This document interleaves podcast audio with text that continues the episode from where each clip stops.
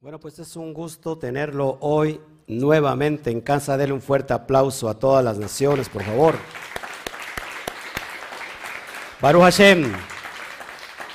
Ah, que se escuche fuerte ese aplauso, parece que no desayunó, hombre.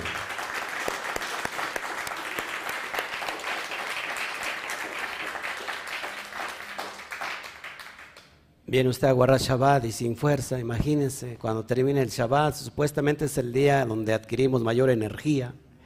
Así que bueno, es un gusto tenerlo en casa. Gracias por estar con nosotros. Hoy nos enfilamos a cerrar las, las cartas de Johanán y con esta nos quedaría solamente una más, la de Judas, y bueno, vendría el Apocalipsis, pero terminaríamos con todas las, cartas de los Sheleachim, de los apóstoles, verso por verso, capítulo por capítulo, todo está grabado. Wow, es impresionante lo que el Eterno está haciendo. Así que gracias a todos por estar con nosotros nuevamente. Les saludamos a distancia a todos los que se empiezan a conectar ya desde YouTube, desde Facebook. Saludos a todo Estados Unidos, un fuerte aplauso para todos Estados Unidos.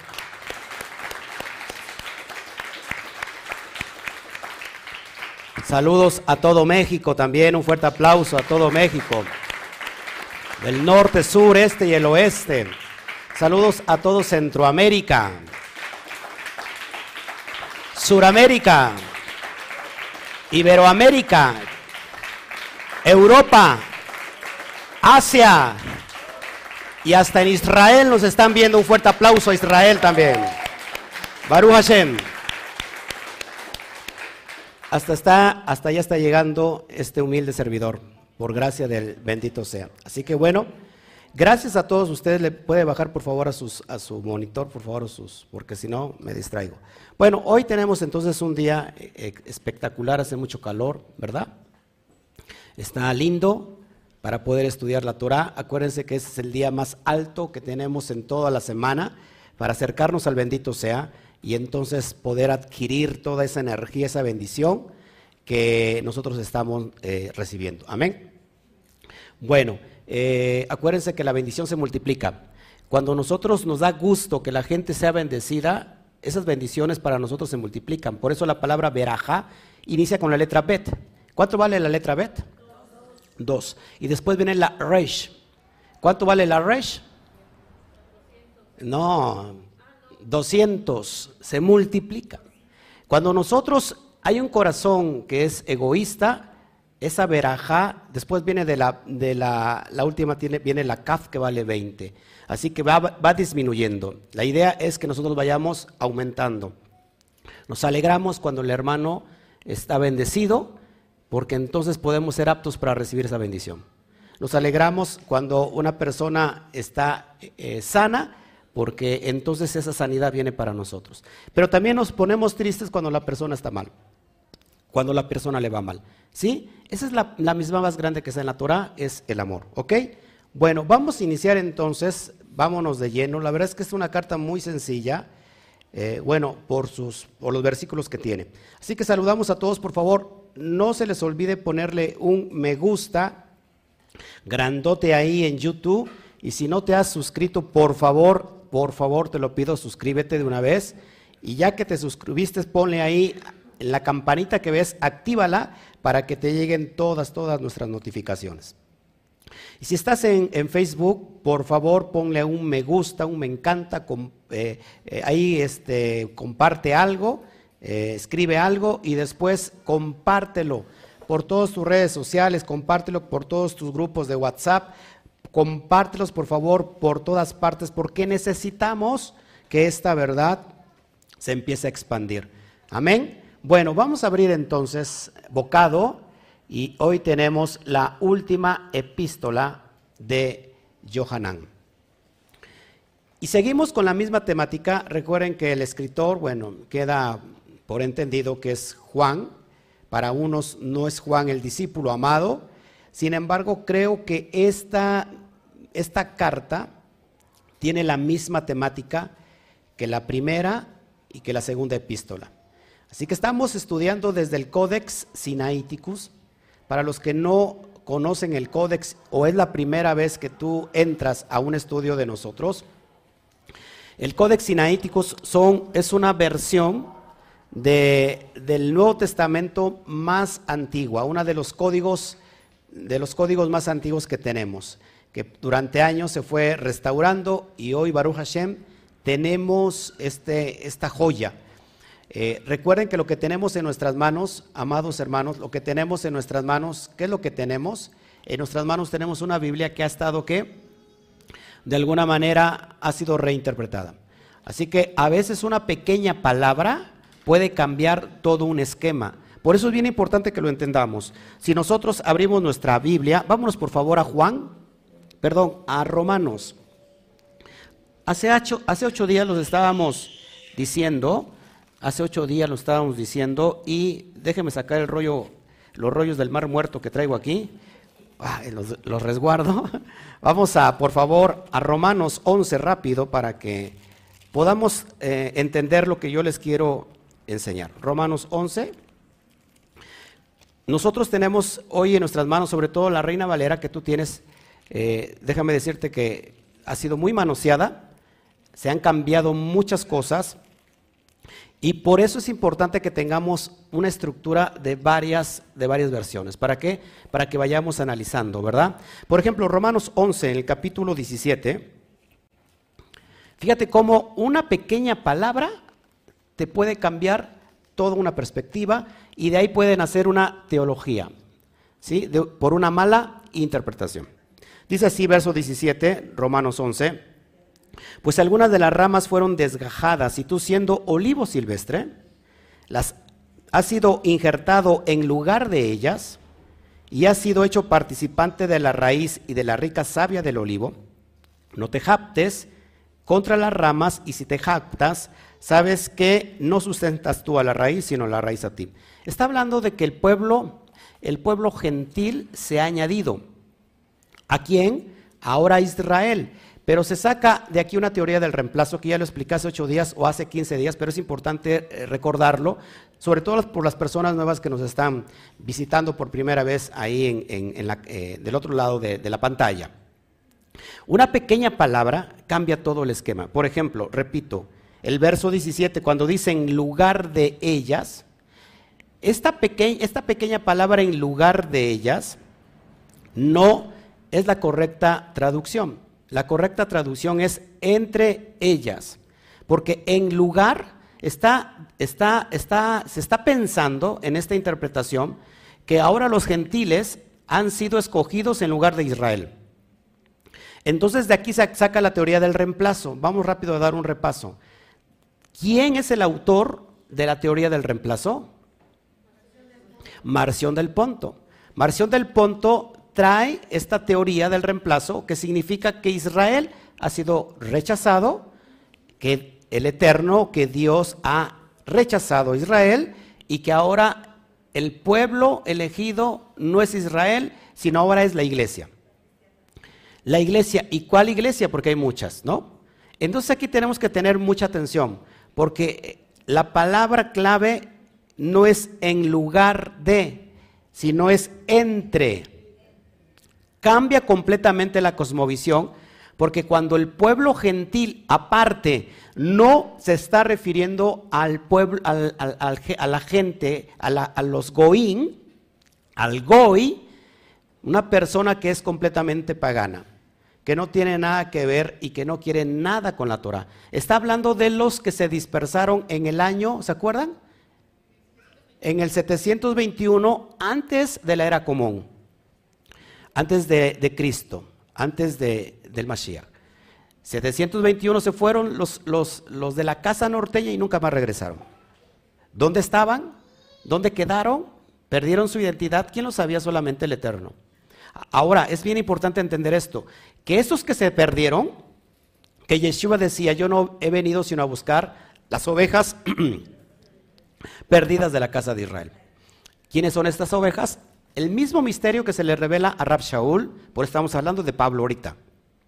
Y Pablo es enviado a aquellos que se habían perdido, a aquellos que se habían extraviado. ¿Sí? ¿Y quiénes son estos? Bueno, estos que pertenecían anteriormente a la casa del norte, la que se perdió. Comúnmente conocido como casa de Israel, casa de Efraín o casa de Joseph también se le conoce. Estas ovejas se perdieron, se asimilaron entre las naciones y en el tiempo del segundo templo, en el tiempo del judaísmo del segundo templo, estos esparcidos estaban donde? En el mundo. ¿Cuál era el mundo? Todo lo que rodeaba a Israel. El Asia Menor, lo que es Alejandría, Egipto, toda esa parte, Sefarat, Ahí estaban esos que se habían perdido. Y es a ellos que es esta profecía y que Pablo está diciendo, eh, lógico, basado en las profecías Ezequiel capítulo 37, Jeremías 16, que estas, estas ovejas, estos gentiles ahora, van a ser injertados entre las ramas, entre el olivo natural, olivo silvestre injertado en el olivo natural que es Israel. Ahora, alguien puede decir aquí, lo que pasa que ¿dónde sustenta eso? Que es, eh, la palabra no es en lugar, sino es entre. Te lo, te lo enseño muy fácil y te puedo enseñar el griego para que podamos eh, comprender esto, pero ve ahí mismo Romanos 11.1 y fíjate lo que te dice. Romanos 11.1 dice, el propio Pablo, digo pues, ¿ha desechado Elohim a su pueblo? En ninguna manera, porque yo soy israelita de la, de la descendencia de Abraham y de la tribu de Benjamín o de Benjamín. ¿Ha rechazado Elohim a su pueblo? No. ¿Queda claro entonces, amados hermanos, que, que, que es importante ahora entender el contexto verdadero? Repito, tenemos en nuestras manos una Biblia que es, no es una traducción, repita conmigo, no es una traducción, sino es una reinterpretación. Eso es, lo que tenemos. ¿Por qué? Porque hay palabras y hay eh, sobre todo expresiones idiomáticas o hebraísmos que no tienen una traducción a otro idioma. Que una palabra no puede alcanzar toda la, esencia que tiene que, significa esa palabra. Por eso no, se, no se traduce, sino que se interpreta. Así que tenemos reinterpretación, de otra reinterpretación, de otra reinterpretación, de otra reinterpretación. ¿Qué es lo que tenemos que hacer? Volvernos al original para poder entender la cosmovisión del autor. ¿Qué quería decir el autor? Vamos a, permitir que pasen los, los, de, los de los, ¿cómo se llama? Partidos que prometen y prometen y nunca cumplen nada. La verdad es que ya chole con lo mismo bla, bla, bla, bla. Bueno, sí, ya me distraje. Entonces, amados hermanos, una pequeña palabra te puede cambiar el contexto. Así que vamos entonces, basados en lo que te acabo de decir, bueno, vamos, dice así, el mayor, es decir, Juan se está poniendo como el mayor. ¿Por qué creen que es el mayor? Porque se cree mucho, porque es, el Juan Camaney, porque, ¿por qué? Porque es el mayor. ¿Eh? Sí, y porque, porque, es el anciano, pero también porque acuérdense que son de los que iniciaron el movimiento junto con Rabí, con el Rabí Yeshua. Entonces el mayor del amado Gallo, a quien amo en verdad. Y vamos a ver quién es Gallo. ¿Quién es Gallo? Porque si aquí no conocemos la, interpretación, vamos a terminar pensando que es un gallo. ¿Se acuerda como que el, el gallo que cantó? Antes de que cantara el gallo y que Pedro negó a Yeshua. Y mucha gente se piensa que es un gallo que estaba cantando. Y, hay películas que increíblemente sale un gallo cantando. El gallo no es otra referencia a el que pregonaba en, las mañanas para iniciar las oraciones del día. Así que empezaba a, a, pregonar que era tiempo de ser shaharit. Que shaharit la oración matutina. No es un gallo, es un pregonero. ¿Ok? Así que hay que saber bien los contextos.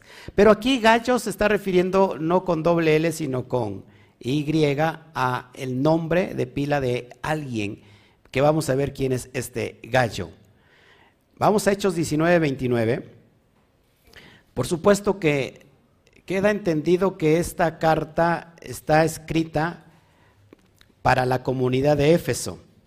Dice así, y la ciudad se llenó de confusión y a una se lanzaron al teatro, arrebatando a Gallo y Aristarco, macedonios compañeros de Shaul, de Pablo.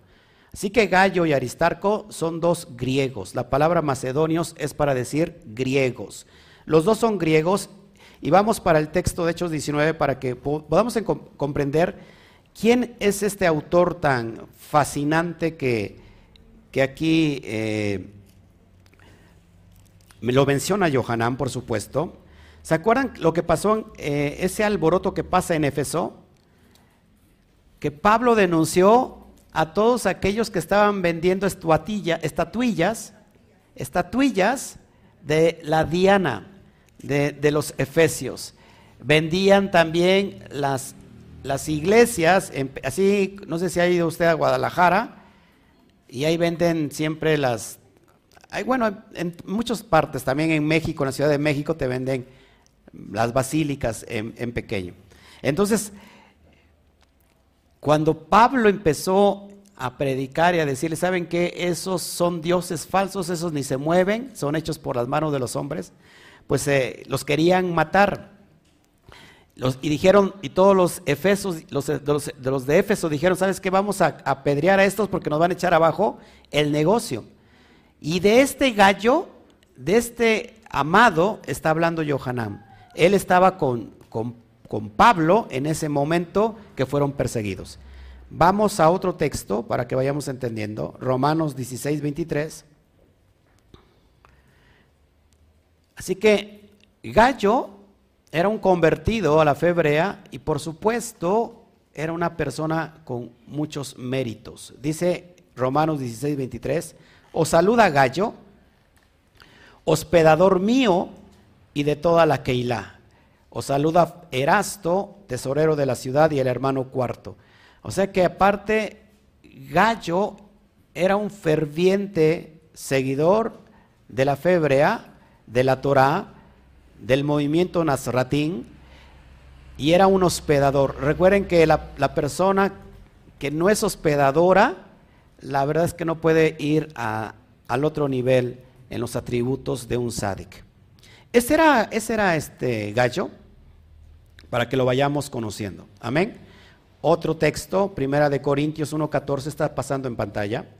Doy gracias a Elohim de que a ninguno de vosotros he sumergido, he hecho tevilá, sino a Crispo y a Gallo.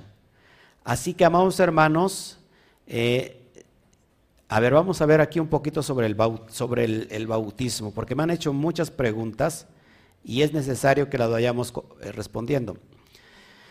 Cada vez que una persona hace inmersión por medio de un rabí, va a pertenecer a su postura del rabí, a la ideología, a la doctrina del movimiento de ese maestro.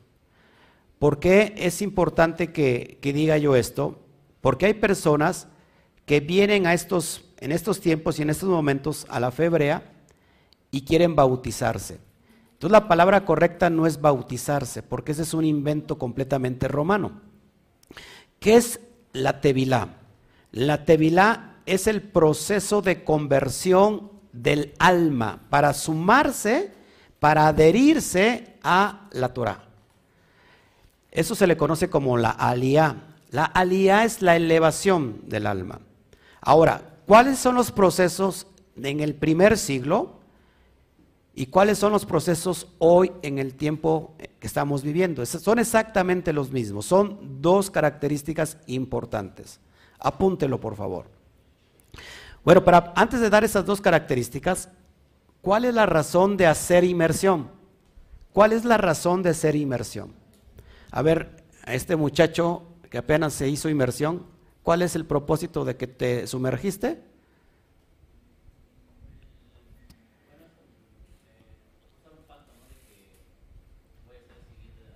Así es. Me dice el joven que entrar en un pacto de que va a seguir la Torah. Pero es para convertirse a Israel. Hoy en día la persona va a una yeshiva y se quiere convertir al judaísmo, a Israel por medio del judaísmo, son dos procesos. Número uno, le dicen, ¿sabes qué?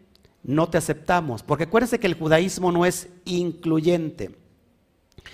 No hay un judío que ande pregonando este, las Besorot para que todo mundo se convierta. En el judaísmo no es algo incluyente, sino es algo exclusivo. Así que si un goy, un gentil de las naciones, viene a la yeshiva y le dice al rabino, quiero convertirme a Israel por medio de la fe judía, número uno, lo rechazan. Y ya después de que ha venido varias veces, porque lo hacen pensar, porque y, aquí no es porque haya un rechazo, porque tomar las riendas de la Torah es algo muy serio. ¿Todos aquí? No es una, eh, una emoción de que diga, wow, ya mi vecino ahora se, se hizo inmersión y canta en hebreo y se escucha bien bonito cuando habla hebreo. Así que yo también quiero hacer lo mismo. No es una moda, es una decisión que te va a, a traer una, ¿cómo se llama? Una, un, corte trascendental en toda tu vida. Así que por eso el judío es muy celoso de la Torah, como todos nosotros debemos serlo. Aquí no es un juego. Y le dice, vete y piénsalo.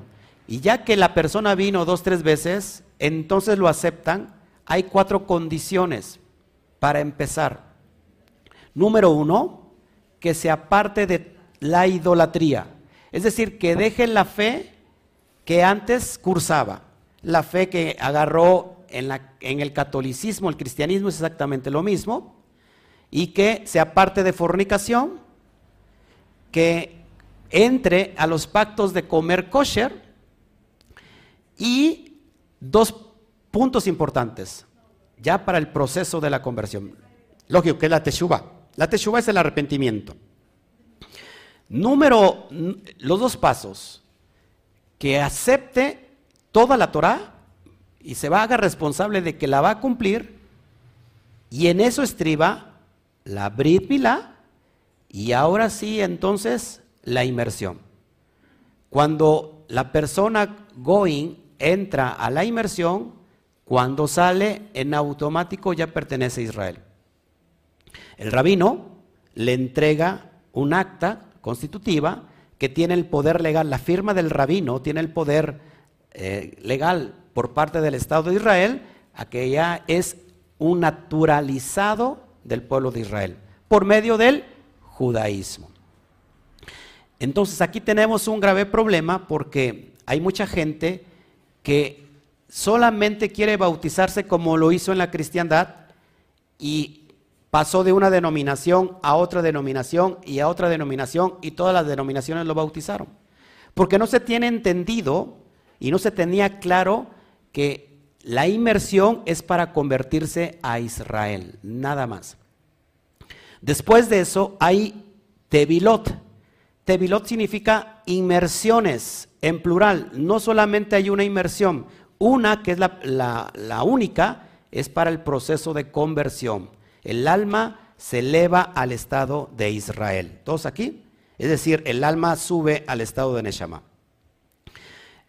¿Quién nos firma entonces? ¿Quién nos firma? Bueno, nuestro rabí, Yeshua. Por eso Pablo decía, si, todos, si alguien está en el, en, Mashiach Yeshua, ciertamente el linaje de Abraham sois y herederos según la promesa. Así que ese es el proceso de la inversión. Ahora, la persona que hoy en día va con tal rabino, con tal roe, se tiene que sujetar, por supuesto, al pacto de la Torah y a la, a la, a la, a la doctrina de Yeshua, que supuestamente este more, este roe, este rabino, lo está llevando y lo está dando tal como Yeshua lo dijo. Así que es, es, para eso es la inmersión. Así que queda claro entonces, ¿quién hace la inmersión a Gallo? ¿Eh? Pablo. Así que Pablo es el, el rabino de Gallo. ¿Se dan cuenta? Entonces es bien importante que entendamos esto, porque si no, no vamos, eh, ¿cómo se llama?, poder aclararlo. ¿Cómo, ¿Cómo hacer la inmersión si yo estoy, si yo no pertenezco o no hay una comunidad en, mi ciudad? ¿Lo puedo hacer solo? Sí lo puedes hacer solo, por supuesto, de preferencia que alguien te guíe a hacer esa inmersión porque es, un, es algo que tiene precedentes, es algo que va a cambiar completamente tu vida y que vas a poner sobre todas las cosas de testigo al cielo, a la tierra delante de Hashem, que tú vas a hacer ahora, te vas a hacer yihud, te vas a unir a Israel por medio de quién? De la Torah. Es decir, que estás prometiendo que vas a cumplir todo lo que está establecido en la Torah. Amén. Así que por eso es bien importante, ya después nos vamos a meter eh, en, muchos, en muchas cosas profundas. El que, el que bautiza o el que hace la inmersión, se supone que es el líder de un movimiento y los que se hacen, se hacen inmersión son los talmidín o los seguidores. Porque Yeshua se sumerge delante de Johanan. Eso es claro, del, el, inmersor. Ya después vamos a aclarar eso. ¿Ok? Bueno, seguimos entonces para que vayamos nosotros entendiendo esto. Verso 2. Amado. Yo, a mí me encanta decir a, las personas amado, amadas. Lo digo con mucho respeto porque las personas piensan, ¿por qué me dice amado? ¿Por qué me dice amada? Porque ese es el saludo que tenemos que tener, amado del Eterno amado de Adonai por medio de Yeshua. Amado, en cuanto a todas las cosas, ruego que seas prosperado y tengas salud, así como prospera tu alma, dice la Reina Valera. Que seas prosperado en todo, así como prospera tu alma. Así que aquí dice, amado, en cuanto a todas las cosas, ruego que seas prosperado y tengas salud, como prospera tu alma. Si el alma, apúntelo por favor, si el alma no prospera, tu cuerpo no puede prosperar. Si tu alma no está prosperando, tu cuerpo no puede prosperar, no puede tener salud. No sé si me explico. El cuerpo es el estuche del alma. Cuando el alma está en armonía con el bendito sea, todos tus miembros, todos tus órganos están vibrando en esa misma dimensión divina. Por eso una persona que está prosperada, porque hay muchas personas que se enferman de COVID hoy en día porque no tienen confianza en Hashem. Porque su mundo se ha restringido al caos. Eso es bien importante, porque el mundo se ha restringido al caos y entonces, ¿qué es lo que va a recibir? Caos. Cuando nosotros tenemos confianza en Hashem, podemos ver quizás con nuestros ojos una realidad, pero no necesariamente es una verdad. No sé, no sé si, estás de acuerdo conmigo. Así que el negativismo te lleva a producir una corriente negativa. Acuérdate que la corriente hay dos polos, positivo y negativo. Y tenemos una tercera parte. ¿Cuál es la tercera parte de la corriente? ¿Eh? La tierra. Así que hay que tener, cuando nosotros estamos haciendo tierra, estamos haciendo una conexión en la confianza divina y sabemos entonces que esa energía trae dos polos, negativo y positivo, y que dependiendo tu estado de conciencia, recibes lo negativo o lo positivo. Ejemplo, de repente te da una pequeña tos, y alguien te dice, cuídate porque te va a dar COVID o tienes COVID. Son los mismos síntomas del COVID. ¿Y qué pasa? Hay una atmósfera negativa y eso es lo que estás recibiendo. Ahora, eso está comprobado científicamente y médicamente. Pero bíblicamente dice que el temor lleva en sí castigo. Es decir, que todo lo que tú temes, eso te viene a castigar. ¿Por qué? Porque tú eres una vasija. Di conmigo, yo soy una vasija. Así que una vasija recibe lo que está alando. Y fíjate muy bien lo que alas para tu vida, porque si tú como vasija abierta, receptiva, estás, estás pensando en lo negativo, estás jalando esa energía negativa y eso te va a enfermar. Job lo decía más o menos así, porque aquello que temía, eso fue lo que me vino a acontecer. Entonces, prácticamente lo negativo viene a funcionar como la fe. La fe crea algo positivo, la fe crea algo bueno, la fe cree algo como la, la salud y eso lo atrae. Porque esas son reglas y son leyes espirituales y que son universales. Así que una persona conforme piensa, tal es ella. Una persona como está pensando, al final del día, ese pensamiento viene a ser en ella. Si una persona piensa negativamente todos los días, ¿qué creen? Todos los días vas a estar recibiendo la negatividad.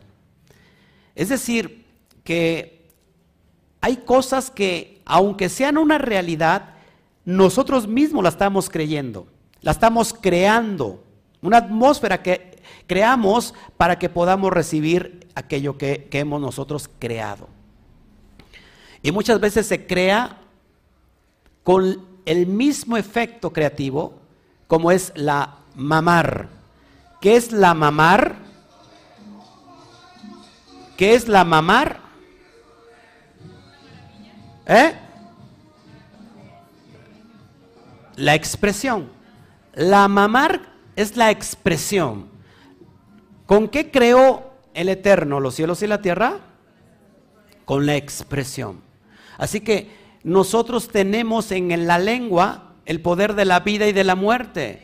Y muchas veces con la misma mamar, porque estamos hechos a imagen y semejanza de Elohim, estamos creando nuestra atmósfera. Y la persona, consecuentemente, una vez que ha embarazado la atmósfera, entonces va a recibir lo que embarazó. Es decir, está recibiendo constantemente esa negatividad. Y esto es claro. Aquí no se trata de religión, aquí no se trata, aquí, no se, aquí se trata de algo que es universal. No importa tu fe, que, lo que tú creas, pero es importante que mucha gente, es más difícil que piense algo positivo y es más práctico que piense algo negativo. Y resulta que lo negativo inmediatamente como que hace un, un, un clic y nos lleva a pensar de más y decimos, sí, yo creo que tengo esto, yo creo que me va a dar esto, yo creo que me va a ir así. Y es más difícil creer lo bueno. ¿Sabes por qué pasa eso? Porque entonces no estamos conectados a la esencia divina. Nos hace falta la confianza. Nos hace falta bitajón. Bitajón significa la confianza delante de Hashem. Así que entonces nosotros somos dueños de lo que estamos creando para nuestra vida. conforme nos esté yendo, ojo aquí, conforme te esté yendo en este tiempo y en este momento, es lo que has creado para que reciba tu vasija. Es lo que has creado, te estás llenando simplemente de lo que tú has creado para ti mismo. Esto es una realidad. Aquí vienen quitarse las, la, excusarse de que todo mundo tiene la culpa. Todo mundo tiene la culpa de lo que me está pasando a mí. El universo conspira contra mí porque mira cómo me está yendo mal, no salgo de una y me meto a otra. Te equivocas. Uno mismo está creando en su conciencia esa atmósfera para que podamos vivir de acuerdo a lo que estamos diseñados, lo que hemos diseñado en ese día. Cada uno siembra para el mañana. Cada uno está sembrando para el mañana. Lo que estás cosechando hoy, tú fuiste responsable porque lo sembraste ayer. Y si no has cosechado absolutamente nada, igualmente eres responsable porque no cosechaste nada, no, no sembraste nada. Por lo cual entonces no puedes cosechar nada. Así que uno es responsable. Mira lo que haces hoy. Fíjate qué haces o qué dejas de hacer hoy porque eso es lo que vas a cosechar mañana. Gálatas dice que todo lo que el hombre sembrare, eso mismo segará. ¿Estás conmigo? Así que es bien importante que si tu alma no está prosperando, amados hermanos, lo que estás viviendo entonces es algo que se ve en el desierto, que es apariencia. ¿Qué se ve en el desierto que es una apariencia? Un espejismo. Porque mucha gente puede decir, estoy siendo próspero en el dinero. Pero ¿cuántos saben que el dinero es pasajero? Hay mucha gente que está trabajando duro, duro y que tiene mucho dinero. Y que solamente está trabajando para proveerse su enfermedad, que es una enfermedad muy larga y apenas si le va a alcanzar. O sea que trabajó para nada. Así que si tu alma no está prosperando, no puede ser próspero en todas las demás áreas. Todo lo demás es apariencia. ¿Ok? Así que tarde o temprano se va a romper. Nosotros tenemos que entender que el alma es elevada constantemente, por ejemplo, en este día de Shabbat.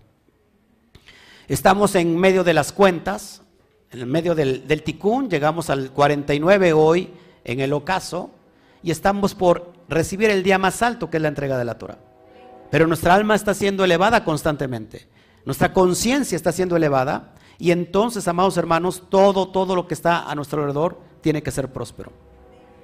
Así que Johanan le dice, le dice a Gallo, amado, ruego que seas prosperado en todas las cosas, así como está prosperando tu alma.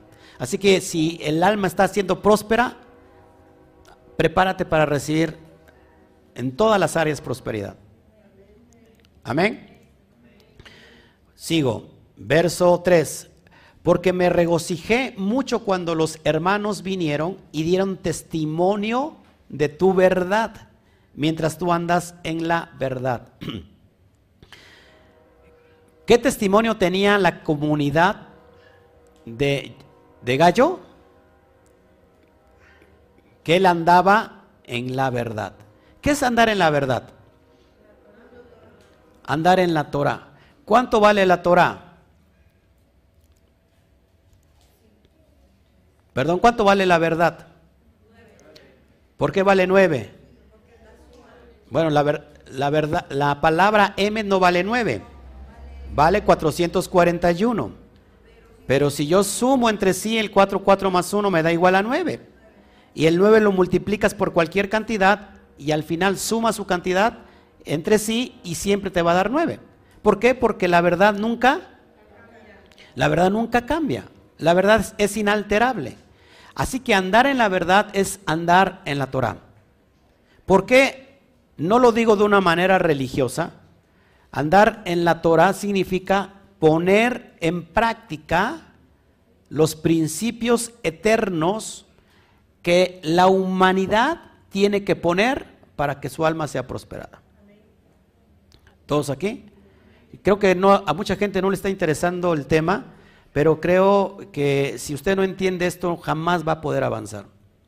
Todos los días, todos los días, tenemos la gran oportunidad para poner a prueba los principios. Quizás el día de ayer fallaste, pero hoy tienes una gran oportunidad para hacer ticún, para rectificar lo que hiciste el día de ayer mal y hoy el Eterno te da esa bendita oportunidad para poder hacerlo nuevamente. Ese es el bendito en nosotros. El bendito sea que nos lleva siempre a dimensiones mayores y nos da todos los días es un tiempo de oportunidad. La Torah es la instrucción que todo el, toda alma necesita para poder graduarse y poder acercarse al bendito sea. No de una forma religiosa, porque cuando lo haces de una forma religiosa, amados hermanos, nuevamente vuelves a esclavizarte. Y la Torah nos da libertad.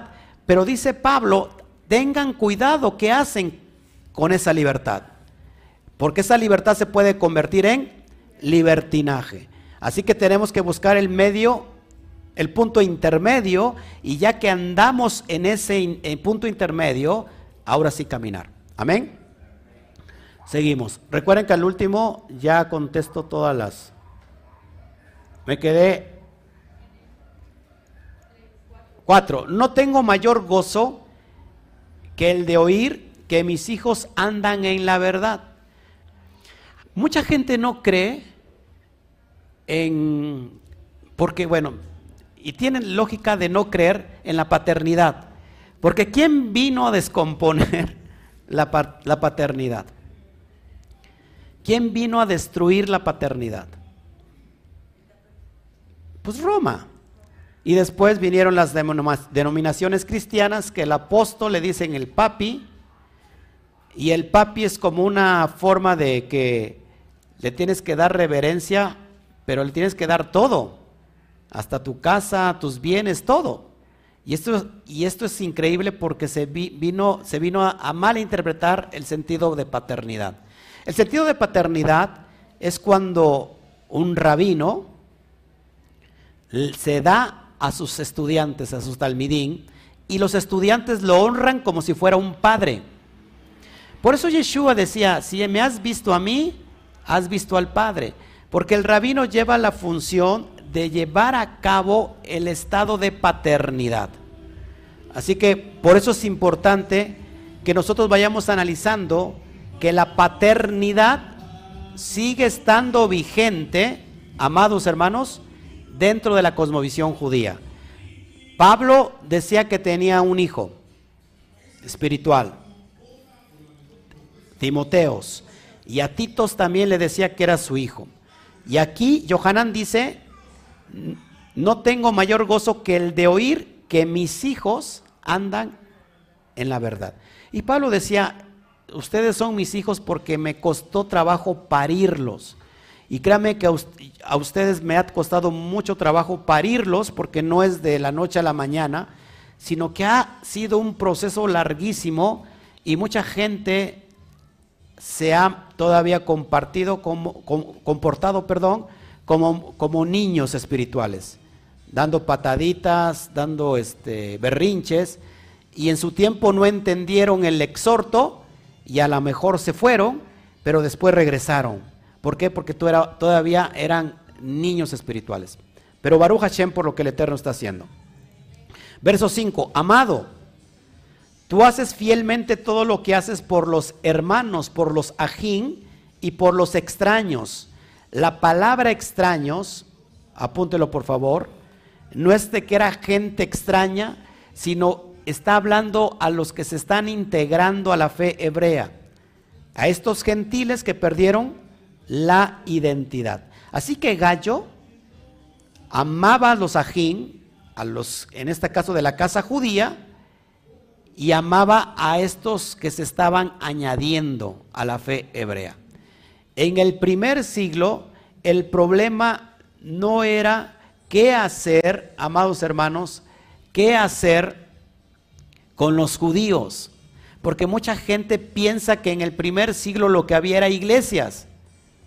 No, el detalle que no había iglesias, el problema es que era sinagogas, había sinagogas y que el detalle, el problema no es qué hacer con los judíos, los judíos han estado siempre desde ahí. El problema era qué hacer con estos gentiles de nuevo ingreso que estaban ellos ya eh, sujetándose a la Torah. Ese era el detalle y es el problema que tenemos con Pedro y Pablo y que por eso se hace el primer concilio. ¿Cuánto fue el primer concilio de la comunidad? ¿Eh? ¿Cuándo? ¿Qué año fue? ¿Eh? En el año 50. ¿Dónde lo vemos eso? Eso. En Hechos 15. Ahí vemos que el concilio y qué es lo que se hace con estos nuevos creyentes que se están añadiendo a la febre. Así que, amados hermanos, este es lo que era Gallo. Gallo tenía la misma, la misma dimensión de fe de, de los adiquín. Así que si nosotros vemos el código real, dice así en el código real. Amado, con fidelidad llevas a cabo lo que haces por los hermanos, especialmente a los conversos de entre los gentiles. ¿Cómo se le conoce a un converso ex gentil? Un prosélito. Apúntelo. ¿Qué es un prosélito? Un ex gentil convertido a la febrea en este caso al judaísmo. ¿Qué es un ger sadik? ¿Qué es la palabra ger sadik? ¿Quién me lo dice? Ajá, ger es extranjero, justo. Entonces, un justo entre las naciones. Esos son, acuérdense que había el prosélito y los prosélitos de la puerta. Esos eran los que estaban cerca de la puerta. Eran simpatizantes y eran como que oyentes de la Torah. Amén. Bueno, seguimos, avanzamos. Verso 6. Que has dado testimonio de tu amor ante la comunidad, a quien harás bien en llevar adelante de una manera digna de Elohim. El contexto es que estos judíos aportaban dinero, perdón, aportaban dinero para que estos gentiles convertidos ya fueran a Jerusalén. ¿Por qué tenían que ir a Jerusalén? Por la Shalosh Regalín. ¿Qué son las Shalosh Regalín? Las tres fiestas de peregrinaje. ¿Cuáles son? Pesach, Shavuot y Sukkot. Las tres fiestas obligatorias que todo Bené Israel tenía que presentarse delante del Beit Hamidash, del templo. ¿En dónde? En Jerusalén.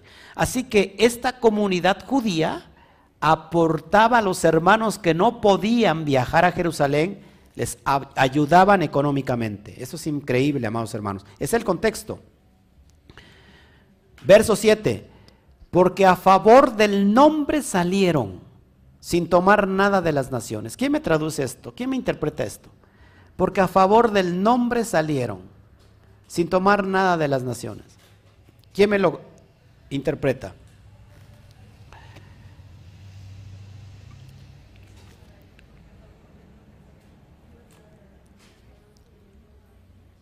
¿Eh? ¿Quién me lo interpreta? porque a favor del nombre salieron sin tomar nada de las naciones. No, tomaron nada sucio del paganismo. ¿A favor de quién? Del nombre. ¿Cuál es el nombre? El, el, Shen Hameforash, el Shen Agadol, el nombre que es sobre todo nombre, Yud, Hei, Bat, Hei. Así que salieron a favor del nombre. Recuerda, amados hermanos, el nombre en hebreo es Shem. ¿Qué significa Shem? Porque aquí también me han preguntado mucho, ¿en nombre de quién oro? Es que yo ya no sé si orar en el nombre del Padre, en el nombre del Hijo o en el nombre del Espíritu Santo. Y bueno, ya saliste de esa cosmovisión de la Trinidad y dices, bueno, ahora en nombre de quién oro, de, de Yeshua o en nombre del Padre. Y yo les contesto algo muy práctico y algo muy lógico. Yeshua, ¿cómo oramos? ¿Qué les dijo a sus discípulos? Cuando oren, oren así. Padre nuestro que estás en el cielo. Se ora al Padre. Porque hay mucha gente que tiene problemas con el nombre, con el Shem. Es que, es que tiene que ser este nombre, es que tiene que ser aquel nombre. Y se hace bolas con la fonética. Y resulta que a veces viven tan esclavizados en la cárcel de la religión que se pelean por fonética. Y es que dice, está claro que hay que revelar el nombre, que hay que, hay que, hay que este, convocar el nombre, pero no se refiere a una fonética. Cuando Yeshua dijo, y les haré conocer, les hice conocer tu nombre, tu Shem. Y mucha gente se, piensa que se le enseñó la fonética del nombre. ¿Qué es el nombre en la cosmovisión hebrea? Apúntelo, que esto es bien importante. ¿Quién, quién me lo ¿Quién me lo, quién me lo dice? La fama, la personalidad, lo que es la persona en sí. Si podemos cerrar para que se acabe este escandalero, puro bla, bla, bla, bla y nada de, de cumplimientos. Ya pasaron tres, cuatro. No estamos de acuerdo con, con las promesas que nunca se cumplen. Por eso es bien importante que vayamos entendiendo esto. Ahora, ¿qué es entonces, eh, amados hermanos, el nombre para que podamos nosotros entenderlo? Porque, híjole, a veces, a veces terminamos peleados por el nombre y la verdad es que el nombre no tiene nada que ver con un, o tiene muy poco que ver con la fonética de un nombre.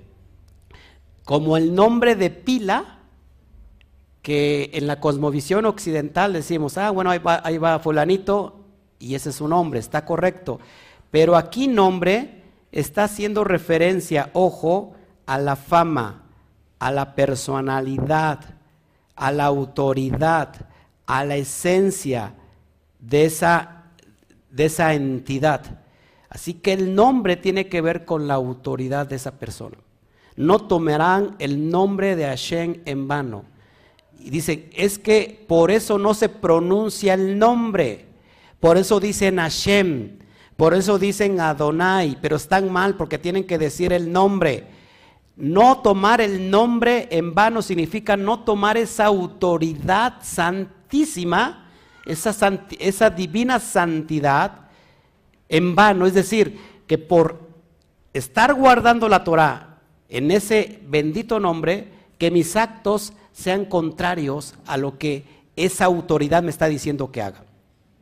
Aquí, tenía yo algo muy importante que, que, este,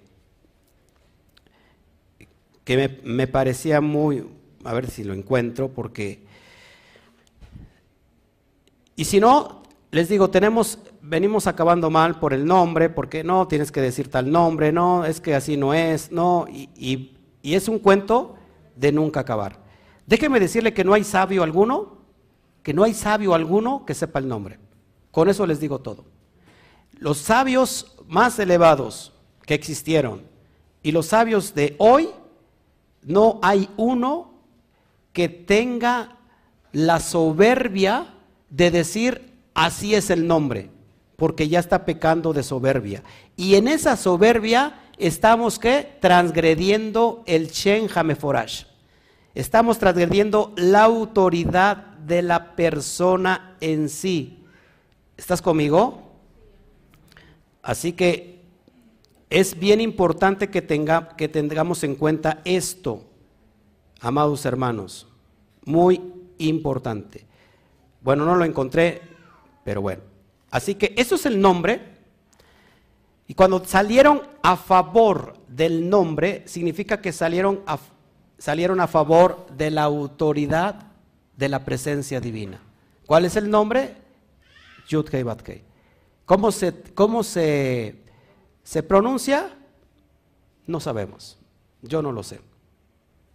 Antes decíamos un nombre, porque lo escuchamos y, lo estudiamos y se nos hizo como que algo muy práctico.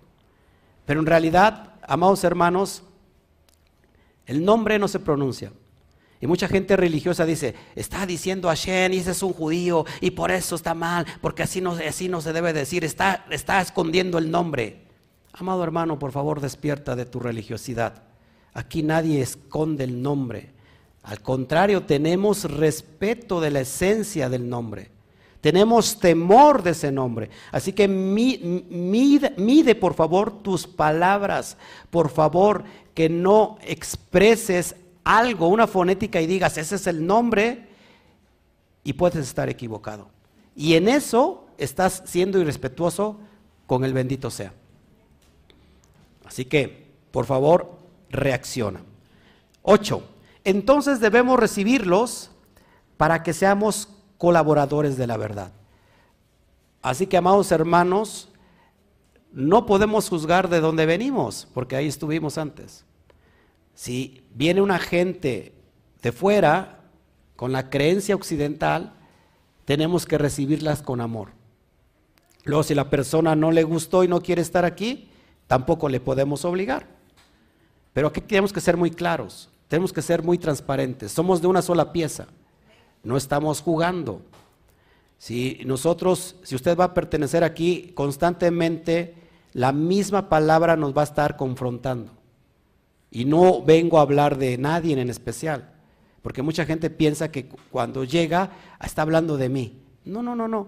Todo, si tú revisas mis, mis enseñanzas, todo el Shabbat prácticamente es exactamente la misma denuncia para que tu alma haga lo que tiene que hacer. Seguimos. Verso 9. Escribí algo a la comunidad, pero Diótrefes, Diótrefes, que ama la preeminencia sobre ellos, no nos recibe. Siempre hay un negrito en el arroz. ¿Quién es Diófretes? Fíjate cómo lo denuncia el, el Shaliach Johanán, que hay alguien que se opone, que busca lo propio, que busca la ganancia deshonesta, y este es Diótrefes. ¿Les, les, les suena familiar que haya Diótrefes en la comunidad? Siempre va a haber Diótrefes, siempre lo va a haber. Pero Baruch Hashem, que la misma Torah es aquella que los denuncia. ¿Quién es Diótrefes? Diótrefes, que, es, que viene del griego, significa alimentado, educado por Zeus, por Júpiter. Así que el nombre Diótrefes es alguien que está alimentado por Zeus, por Júpiter. El nombre aparece también en la, literatura, en la literatura griega y en las inscripciones. Siempre vamos a tener a alguien que, que está fuera de, de, la sintonía de la presencia divina y que va a buscar siempre lo suyo, va a buscar siempre ser eh, el que brille, siempre el que, ¿cómo se llama? El que sobresalga, aunque no tenga de nada que sobresalir, el que quiera llevar la, la, la ¿cómo se llama? La batuta. Y yo, yo quiero ser aquí muy claro, amados hermanos, porque la verdad es que pienso yo, ¿verdad? Puedo estar equivocado. Cuando una persona está en un grupo de enseñanza de Torah, se supone que está ahí para aprender del rabino, del roe que está llevando ese grupo. Eso es lo que yo creo. No se supone que está para que piense que sabe más que la persona que está llevando el grupo. No sé si me explico. Y yo en ese aspecto soy muy respetuoso. Usted nunca me va a ver debatir en ningún grupo. Cuando yo comparto mis estudios y que pertenecen a mi página, que tengo dos, Cami Quejilá Mundial e Instituto Torah, y tengo mi perfil personal que es Oscar Jiménez Glés, cuando alguien se mete y dice algo, yo amablemente le digo, sabes que estás mal, no es así, pero si quieres profundizar, te doy mi teléfono y nos hablamos directamente.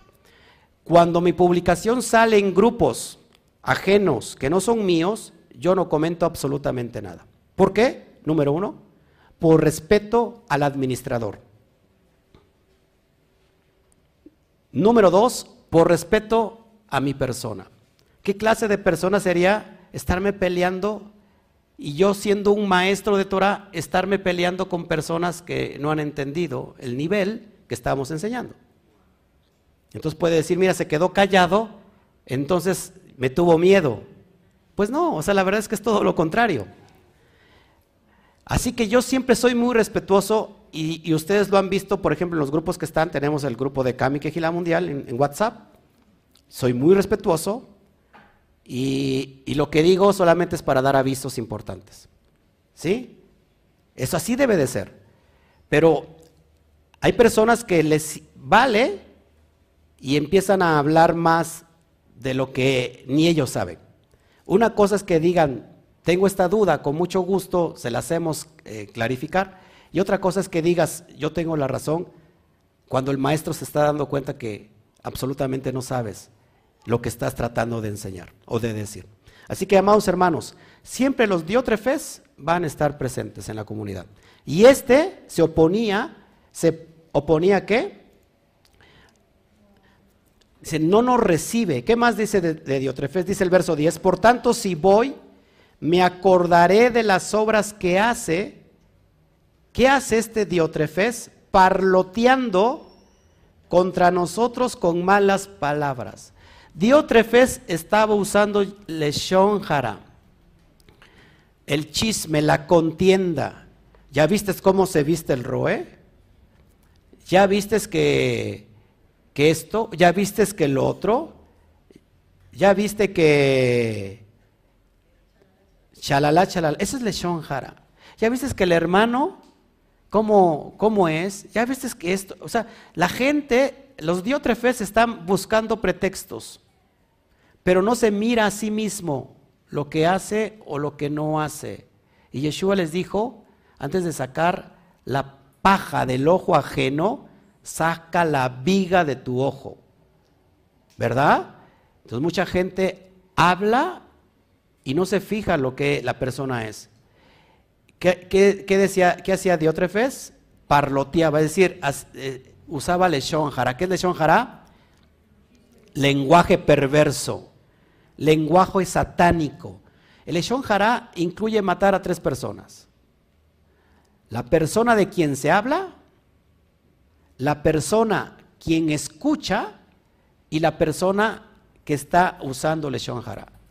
Lechón jara es matar a distancia, más efectivo que, que una bala, porque la bala puede matar de lejos. Lechón jara puede matar, no hay distancia, no hay tiempo, no hay, no hay nada para matar a una persona de lejos hablando mal de aquella persona. Eso es Leshon Jara. Y eso es lo que hacía Diótrefes y que Johanán lo estaba ¿qué? Denunciando. Y dice, y, no contento con esto, es decir, no contento de que usa Leshon Jara, ni él mismo recibe a los hermanos, a los Bajín, ya los que quieren, dice, ya los que quieren, a ver, ya los que quieren obstaculiza y echa fuera de la comunidad. ¿Cómo te, cómo te va eso? ¿Cómo, ves eso? Una persona que está interponiéndose con el Shaliach, Johanan, que es el líder, que es anciano, habla mal de él y todavía no recibe a los ajín y todavía los echa fuera de la comunidad. ¿Qué hay que hacer con ese Diótrefes? ¿Qué hay que hacer, amados? Expulsarlo de la comunidad. Amados hermanos, así que me voy a posar porque aquí lo digo muy claro. Yo siempre me gusta dar la cara. Aquí reservamos el derecho de admisión. Nos reservamos el derecho de admisión. Y alguien va a decir, ay pastor, pero si eso no es amor, ¿y cómo voy a, cómo voy a recibir a alguien que no está conforme a la Torah y que viva de manera pagana? Y que después esa, esa paganidad la quiera esparcir dentro de la comunidad. Pues qué clase de roe sería para no cuidar el rebaño. Que al fin de cuentas yo soy el que va a dar cuentas por su alma, porque lo estoy liderando y lo estoy cuidando. Lo otro sería qué? Insensato. Ver cómo alguien maltrata a alguien y que no le diga nada. Así que, amados hermanos, si yo doy la cara, hay personas que han estado aquí y que piensan que porque han dado una, una sedacá grande, piensan que yo los, tengo que, cuidar y que, y, ¿cómo se llama? Y solapar y que puedan hacer lo que quieran, maltratar a quien quiera. No, mis amados hermanos, pues se equivocan. Aquí yo no tengo, a ver, yo no tengo ninguna, ¿cómo es la? Preferencia. Yo convivo con el pobre, con el rico, con el no tan, con todo mundo yo, yo convivo. O sea, yo no tengo ninguna fijación a ninguna persona. Y ahí estaba, por ejemplo, ahí tengo unos hermanos que están aquí que me apoyan y trabajan muy fuerte. Y han dado para la comunidad. Y pregúntenle si yo no los he regañado. Y yo los, y creo que los regaño más a los que están trabajando conmigo que a los que no trabajan. Por eso veo que hay gente que no trabaja. A lo mejor le tiene miedo meter la mano porque dice, a lo mejor me va a regañar el, ROE. Pero es que yo no solapo nada. Cuando yo les he dicho, ¿sabes qué? Veo que la persona se quejó de ti. Yo les he dicho, ve y pídele perdón. ¿Sí o no les he dicho? Y ustedes a lo mejor han dicho, pues es que yo no tuve la culpa. Yo dije, ve y pídele perdón. ¿Por qué? Porque se supone que nosotros estamos dando el ejemplo.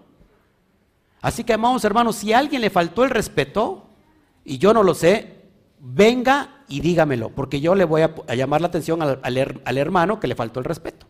Porque si yo no le falto el respeto, ¿por qué el hermano le va a faltar el respeto? No sé si me explico. Así que no se deje correr por nadie. Al menos que el Roe no le diga. Si el Roe le dice, ¿sabes qué? Vayas usted aquí. Bueno, pues ya si usted quiere quedar, bueno, bajo sus consecuencias.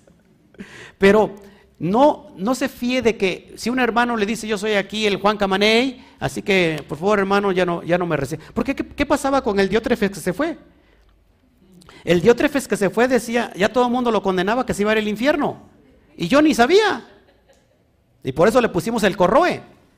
O sea, no porque fuera el corroe, sino que la envidia le corroe. Entonces ese Diótrefes lo tuvimos que expulsar. No sé si me explico. ¿Por qué? Porque, amados hermanos, aquí el que dirige es el Roja Kodesh, inspiración divina que supuestamente viene a la cabeza y la cabeza te tiene que liderar y decir, ¿sabes qué es esto? Lo que está aconteciendo es lo que va a pasar.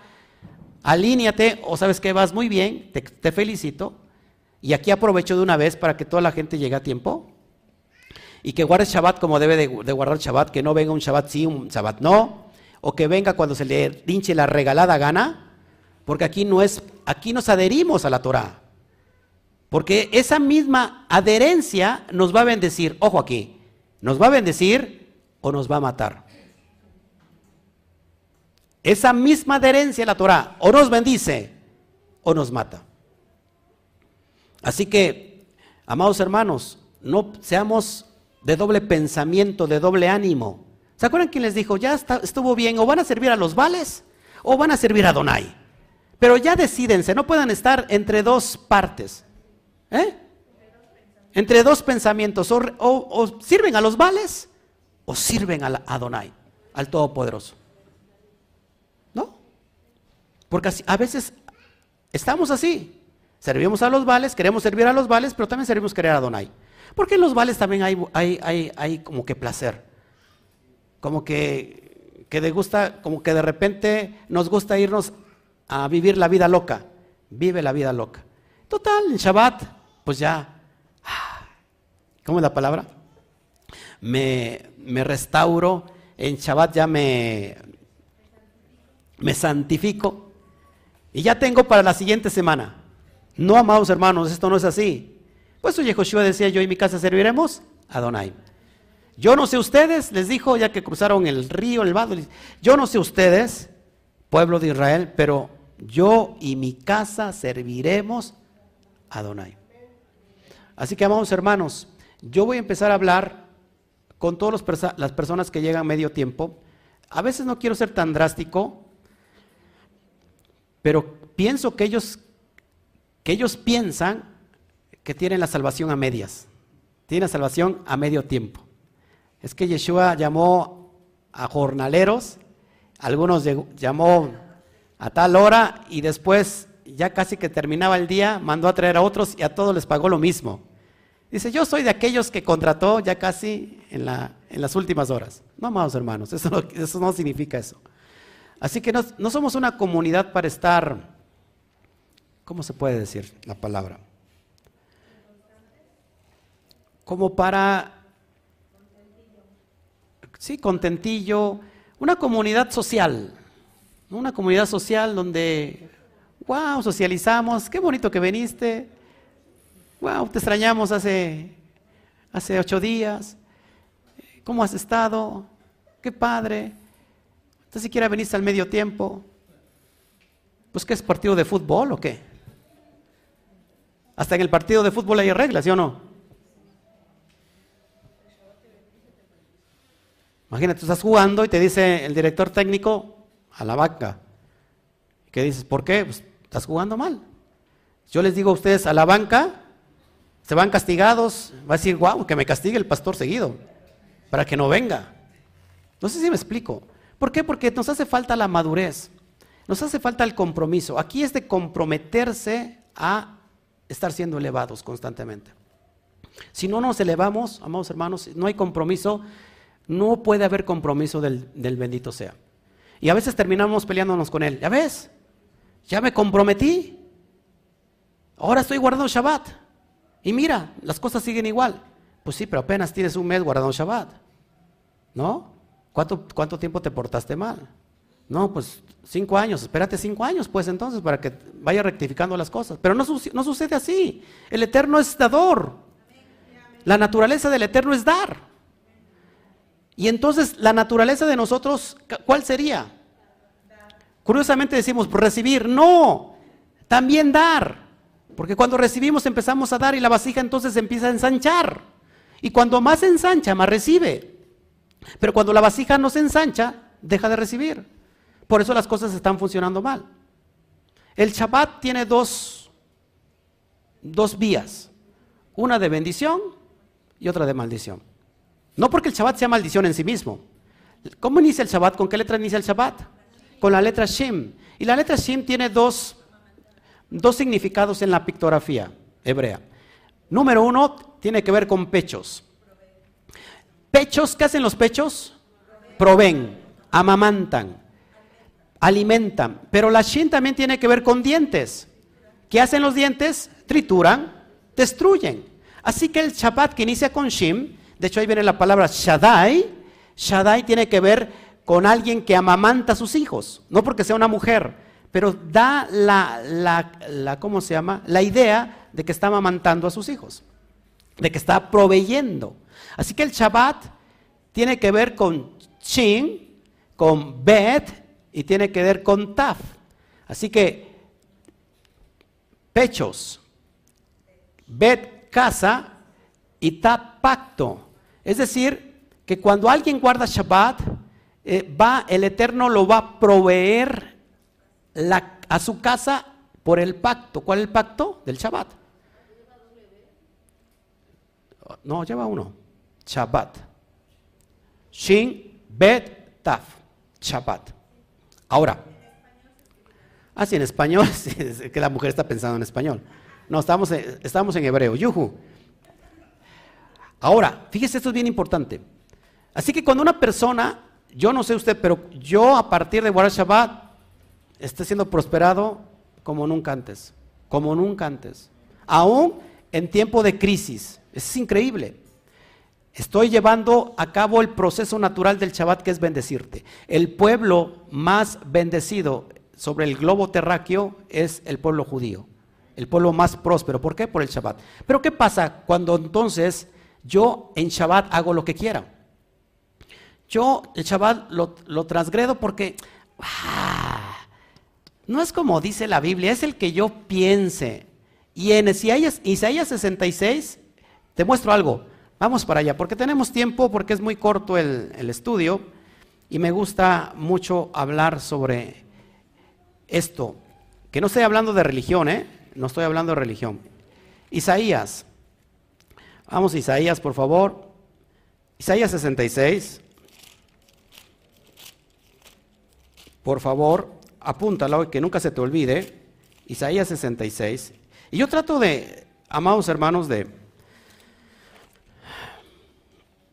¿Qué dije Isaías? Isaías 56, perdón. Dice así. ¿Cómo dice su subtítulo? Recompensas de los que guardan el pacto de Elohim. Así he dicho a Adonai, guardad derecho y haced justicia, porque cercana está mi salvación para venir y mi justicia para manifestarse. Ojo aquí, doblemente bendecido el hombre que hace esto y el hijo de hombre que lo abraza. ¿Qué abraza? El pacto. Ojo, ojo aquí, ojo. Que guarda el día de Shabbat para no profanarlo y que guarda su mano de hacer todo mal. Y usted dice, eso es para los judíos. Yo ya no tengo nada que hacer aquí. Sigue leyendo. Y el extranjero que sigue a Adonai, ¿cuántos, a lo mejor ustedes dicen, yo no soy judío? ¿Cuántos, no son, ¿Cuántos de aquí no son judíos? Bueno, ¿cuántos de aquí siguen a Adonai siendo extranjeros? Bueno, va para nosotros. Y el extranjero que siga a Adonai no hable diciendo, me apartará totalmente a Adonai de su pueblo, ni dígale eunuco, que es también una similitud con el esclavo, y aquí yo soy árbol seco. Porque así dijo Adonai a los eunucos que guarden mis días de Shabbat y escojan lo que yo quiero, y escojan lo que yo quiero, y escojan lo que yo quiero, y escojan lo que yo quiero, y escojan lo que yo, yo, yo, yo, yo quiero. No escojan lo que usted quiera. No escojan lo que usted quiera. Lo que usted quiera, lo que usted le venga en gana. Dice el Eterno, lo que yo quiero. ¿Y qué quiere? Que guardemos el Shabbat. Y abracen mi pacto. El Shabbat es un pacto. Yo les daré lugar en mi bed, en mi casa y dentro de mis muros y nombre mejor que el de hijos e hijas. Nombre perpetuo les daré. ¿Cuál es el nombre perpetuo? Apúntelo. El Shen Hameforash. Yud Hei Bat Hei. El mismo nombre que se le da a Yeshua. Sigo diciendo, que nunca perecerá. Y a los hijos de los extranjeros que sigan a Adonai para servirle y que amen el nombre de Adonai para ser sus siervos a todos los que guarden el día de Shabbat para no profanarlo y abrace mi pacto. ¿Qué pasa cuando yo el Shabbat hago lo que yo quiero? Ponga mucha atención, por favor. Cuando en Shabbat hago lo que yo quiero es que yo lo profano. Y entonces esa Shim con que inicia Shabbat, que es provisión, ahora se convierte en dientes, en juicio. Y ahora no es la provisión que está en la casa a través del pacto, que eso significa Shabbat, sino que ahora es la destrucción de la casa a través del pacto. ¿Por qué? Porque la Shin tritura, la Shin muele, la Shin destruye. Y por eso mucha gente entra a guardar el Shabbat porque quiere hacer lo que quiere hacer y termina muy mal. Esto es en serio. Hay matrimonios que han sido divididos. Matrimonios enteros que han venido a guardar el Shabbat. Hicieron lo que ellos quisieron y cómo terminó su matrimonio? Completamente hoy desbaratado, roto, anulado. ¿Por qué? Porque pensamos que todavía estamos en la idea del que yo, es como yo pienso que es. Acuérdense, Shabbat es un pacto. El Eterno hizo, lo guardó el Shabbat. ¿Creen que el Eterno lo guardó el Shabbat? ¿Qué dice Bereshit? Génesis 1, perdón, Génesis capítulo 2, verso 1 al 2. ¿Quién me lo lee? Rápido, por favor. ¿Quién me lo lee?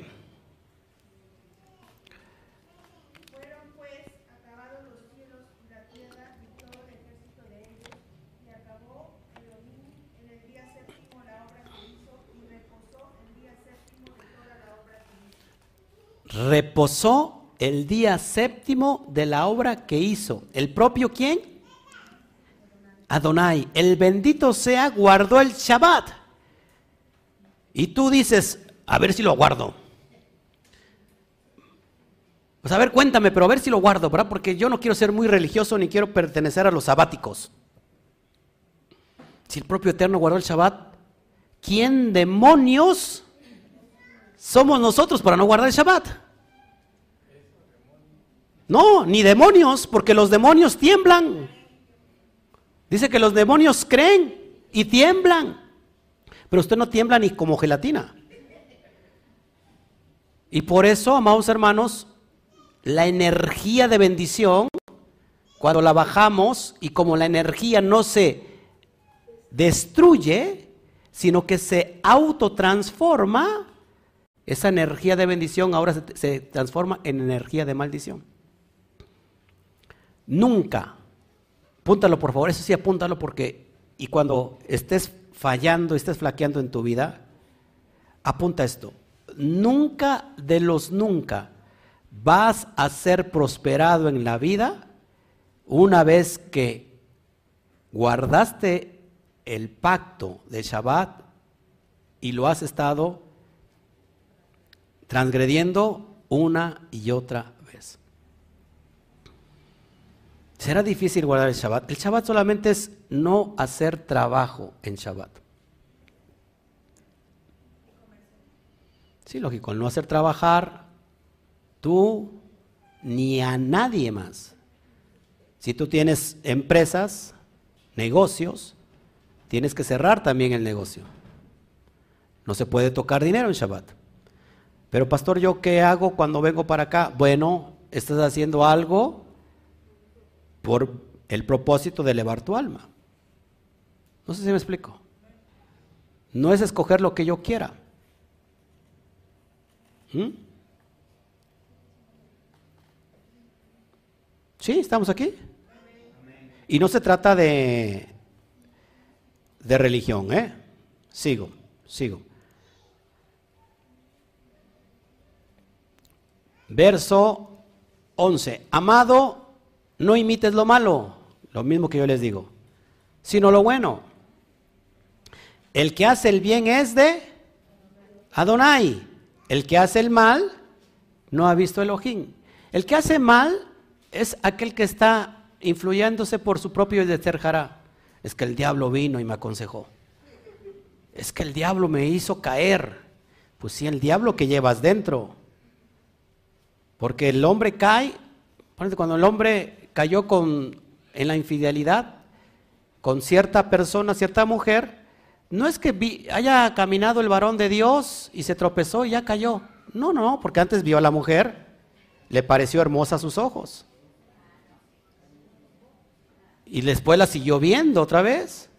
Y dijo, bueno, por aquí como que ella como que me guiñe. ¿Yo qué culpa?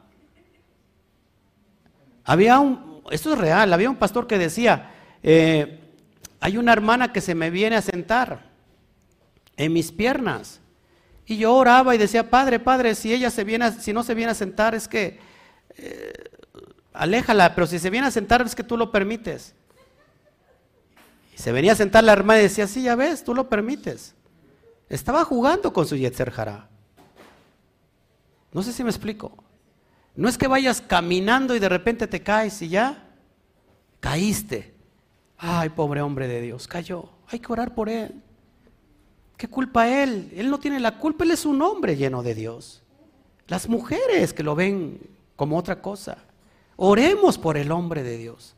Y al otro día, al otro tiempo vuelve a caer. A lo mejor no con la misma, pero con otra. Y entonces tropezó de nuevo con la misma piedra. No es que el hombre haya caído, es que el mañoso ya vio a la mujer. ¿Verdad? ya le llenó el ojo y dijo, pues de aquí soy. No sé si me explico. Está batallando con su propio Yezer Antes de que un hombre caiga con una mujer, este hombre está metido primero, habló en los ojos de la concupiscencia. Pues seguramente está metido en pornografía. Después de la pornografía viene una puerta más grande, la masturbación, que es tan contaminante como cualquier droga. Y es invasiva la masturbación. Después de la masturbación viene el acto, ilícito. Y después que ya no te llena, entonces viene la fornicación con otras experiencias. Viene la sofilia. Fornicación con animales. Esto es real.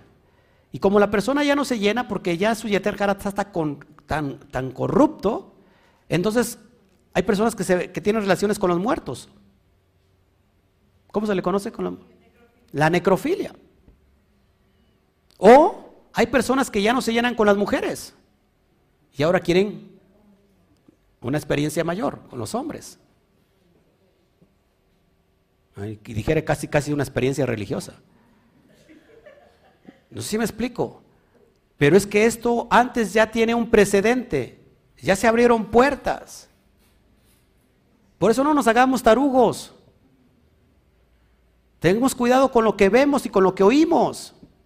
Si usted, nadie lo ve y, usted es un hombre del Eterno, está guardando Shabbat, pero está viendo pornografía en las noches en lugar de ver estudios o estudiar la Torah, ¿qué es lo que está llenando su vasija? Le está alimentando el Yester Y ahora va a ver a todas las hermanas como que quieren con usted todas. No sé si me explico. Tenemos que ser reales, amados hermanos. Así que tenemos que imitarlo bueno. Como que ya no le gustó a muchos. Todo iba bien, nada más que el pastor empezó a hablar de esto. Verso 12. Todos y a la verdad misma dan buen testimonio a Demetrio. Demetrio, otro personaje que está trabajando muy bien para la comunidad. Y también testificamos y ustedes saben que nuestro testimonio es verdadero. Verso 13, tenía muchas cosas que escribirte, pero no te escribiré con tinta y pluma, ¿Qué promete Johanán? Sin embargo, espero verte pronto y hablares boca a boca. Es decir, les voy a dar la cara. Sigo y ya terminamos con esto porque mucha gente ya se está ahogando aquí. Pasa a ti, los amigos te saludan, saludo a los amigos por su nombre. Y colorín colorado, las cartas de Shaul, perdón, de Johanán se han terminado. Amén. Dele un fuerte aplauso al Todopoderoso.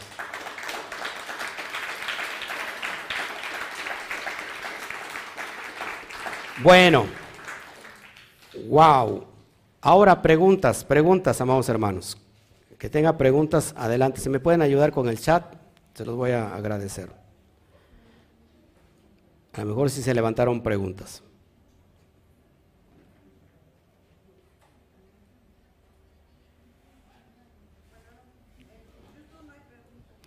Si hay preguntas, saludo a todos los de la comunidad de YouTube. Gracias a todos los que están con nosotros. Baruch Hashem, compartan por favor el estudio. Gracias a la comunidad de Utah. Gracias a los que nos escriben desde Colombia, la comunidad de Colombia, a la Ciudad de México, a todos los que están en, el, Ciudad de México. Gracias a la comunidad de, de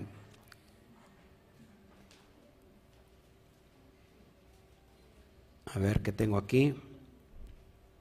De República Dominicana, gracias a todos allá. A la comunidad argentina, que son muchos argentinos los que están sumando, gracias a todos. A todos los de Argentina, a los de Costa Rica, pues qué me vas a decir los de Costa Rica, tenemos ahí una comunidad, gracias a todos los, ticos, los ajim ticos, a la comunidad de España, Juanita Fernández, que está ahí. ¡Wow! Abrazos, Juanita Fernández. ¿Cómo les extraño ya? Nora Vadillo, gracias. Gracias a todos. A todos, a todos. A la comunidad de Puerto Rico igual.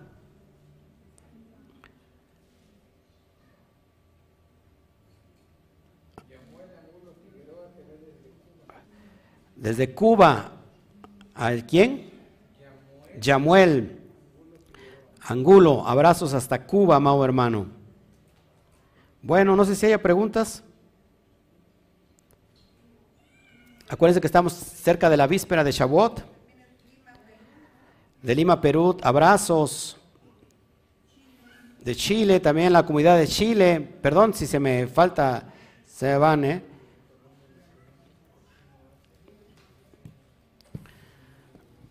¿Qué más? ¿Van una pregunta aquí? Andrés Fabián.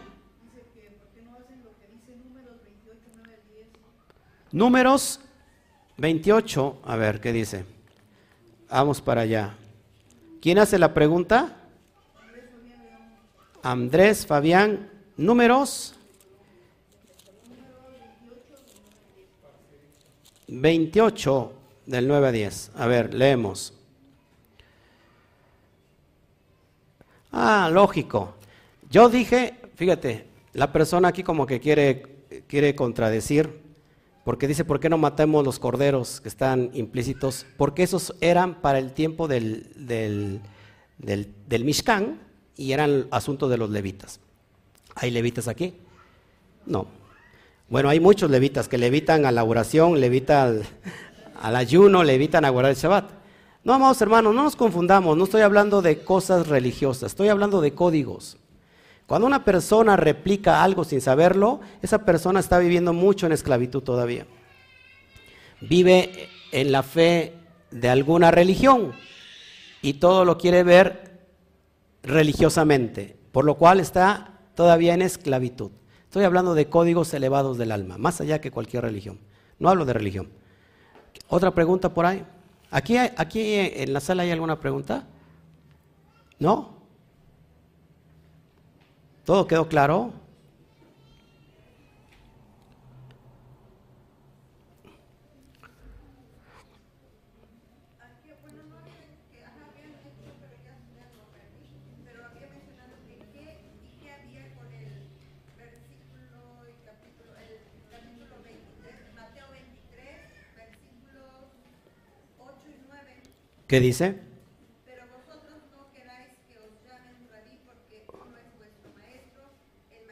los cielos.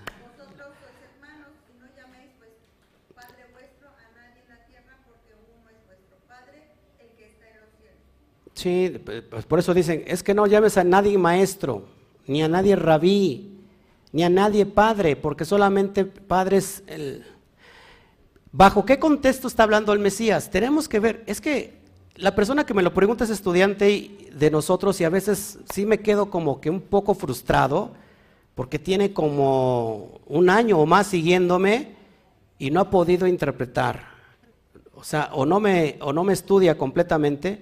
Tenemos que ver el contexto de lo que está diciendo el rabí Yeshua, que a nadie llame rabino. ¿Cuál es el contexto? Bueno, que alrededor de él había personas que se llamaban a sí mismos rabinas, rabinos, perdón, que estaban enseñando cargas pesadas.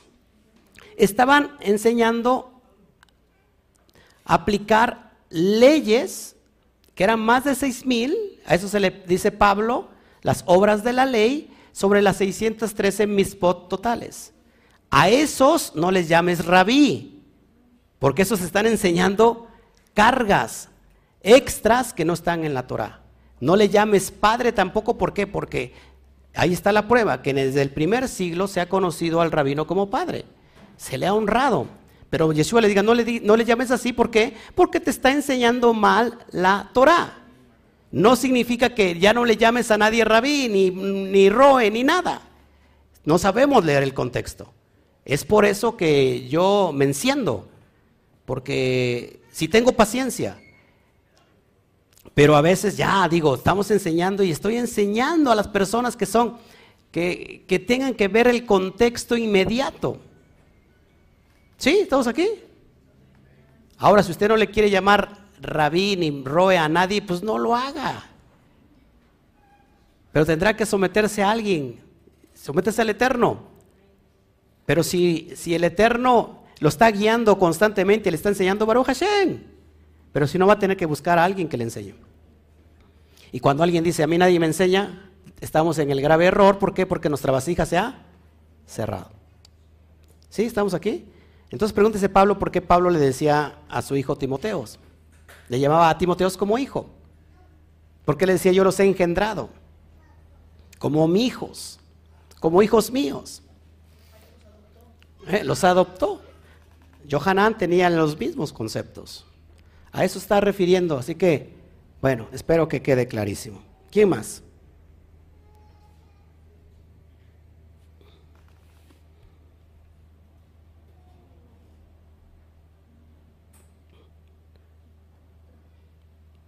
No sé si hay alguien más.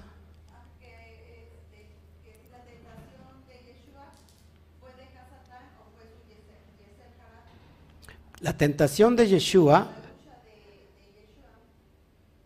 fue la lucha con el Satán o con su Yetzer Hará. Recuérdense que Yeshua fue tentado en todo. ¿Por qué? Pues que era un hombre y la lucha que tuvo es con su propio Yetzer Hará. ¿Sí? ¿Todos aquí? El Yetzer Hará te quiere, es el ego que te quiere llevar a conquistar todo para ti.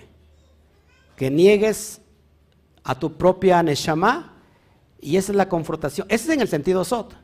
Vendrá alguien religioso y va a decir, estás mal, pastor, es que luchó con el Satán. Bueno, es una alusión al Sot. Elevado es que el propio Mesías vence al Satán, que es su propio Diserjara. ¿Cómo lo vence? A través de la obediencia de la Torah. Punto.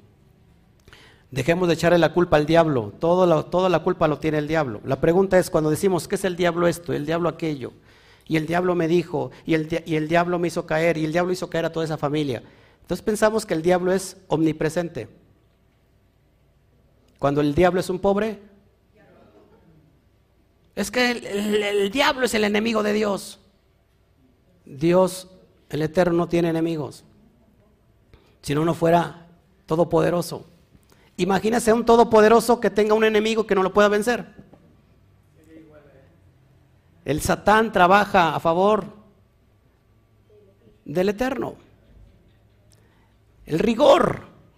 El Satán es el que te quiere desviar de tus propósitos. Ese es su trabajo. ¿Todos aquí? Así que deja de echarle la culpa al diablo. Es la propia carnalidad que estamos cargando. Dejemos de pensar religiosamente. Ahora, ¿no existen las fuerzas de maldad? Sí existen, por supuesto. ¿Pueden llegar a influenciar? Sí, claro. Por eso vimos al maestro Chan expulsando demonios. Pero cuando la gente cree que todo es demonio, se le salió un gas y mire, es un demonio. Todo es demonio. Esto es demonio, esto es demonio, aquello es demonio. Es el mismo demonio. Dejemos de pensar de esa manera, religiosamente. ¿Existen fuerzas negativas? Por supuesto. Claro que sí. ¿Cuál es el trabajo de las fuerzas negativas?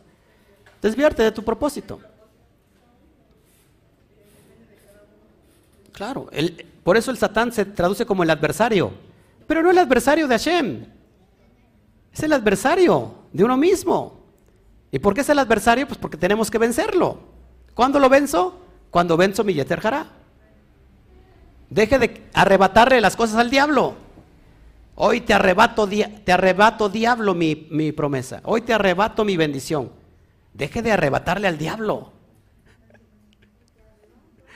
Eso no es bíblico. Te arrebato a mi familia y te arrebato a mi suegra. Bueno, a mi suegra no te la arrebato, ahí te la dejo. Tiene que ser bíblico. No le arrebate nada al Satán. Él no tiene parte ni suerte con la luz. Mejor reciba las bendiciones que vienen de los cielos, ya vienen bendecidas desde fábrica. Y deja de arrebatarle a algo que no existe. Imagínate al diablo así, te le voy a regresar. Dígame un solo texto donde diga que hay que arrebatarle al diablo. Uno. No hay. No existe. Bueno, no sé si haya más preguntas. Ya me estoy metiendo en algo que no me quiero meter.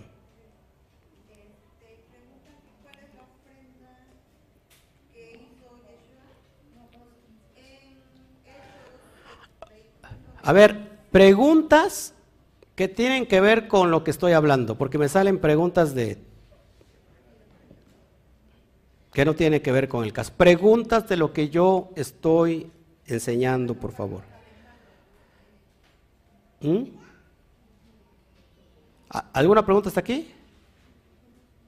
Bueno, me voy porque es muy codo, usted no quiere ni siquiera... Bueno, pues yo creo que hasta aquí llegamos. ¿Sí? ¿Qué pasó?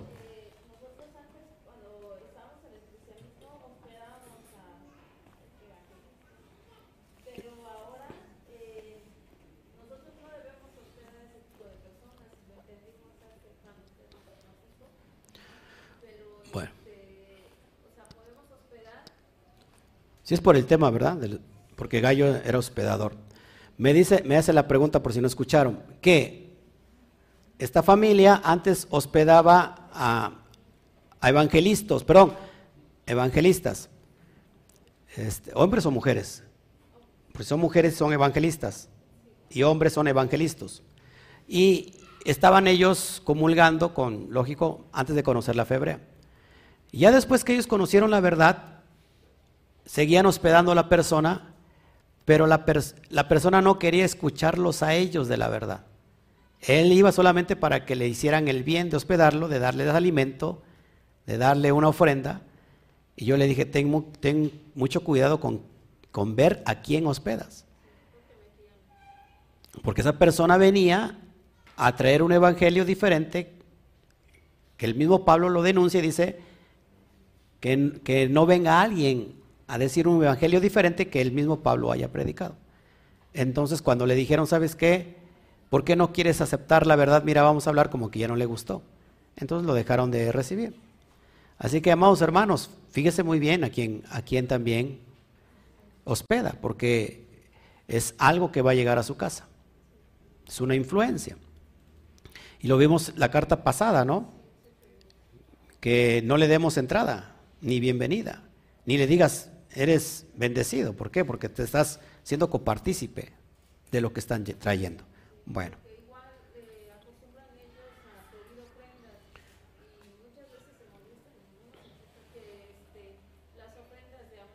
Las ofrendas de amor.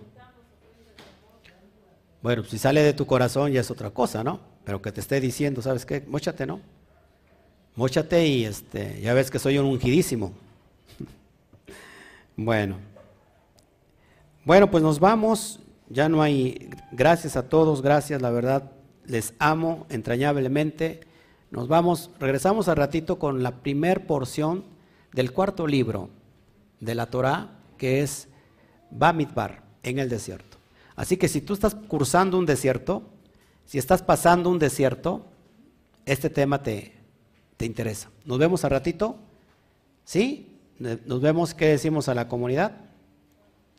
A la cuenta de tres. Una, dos, tres. Shabbat Shalom. Que el Eterno te bendiga. Baruch Hashem. Nos vemos.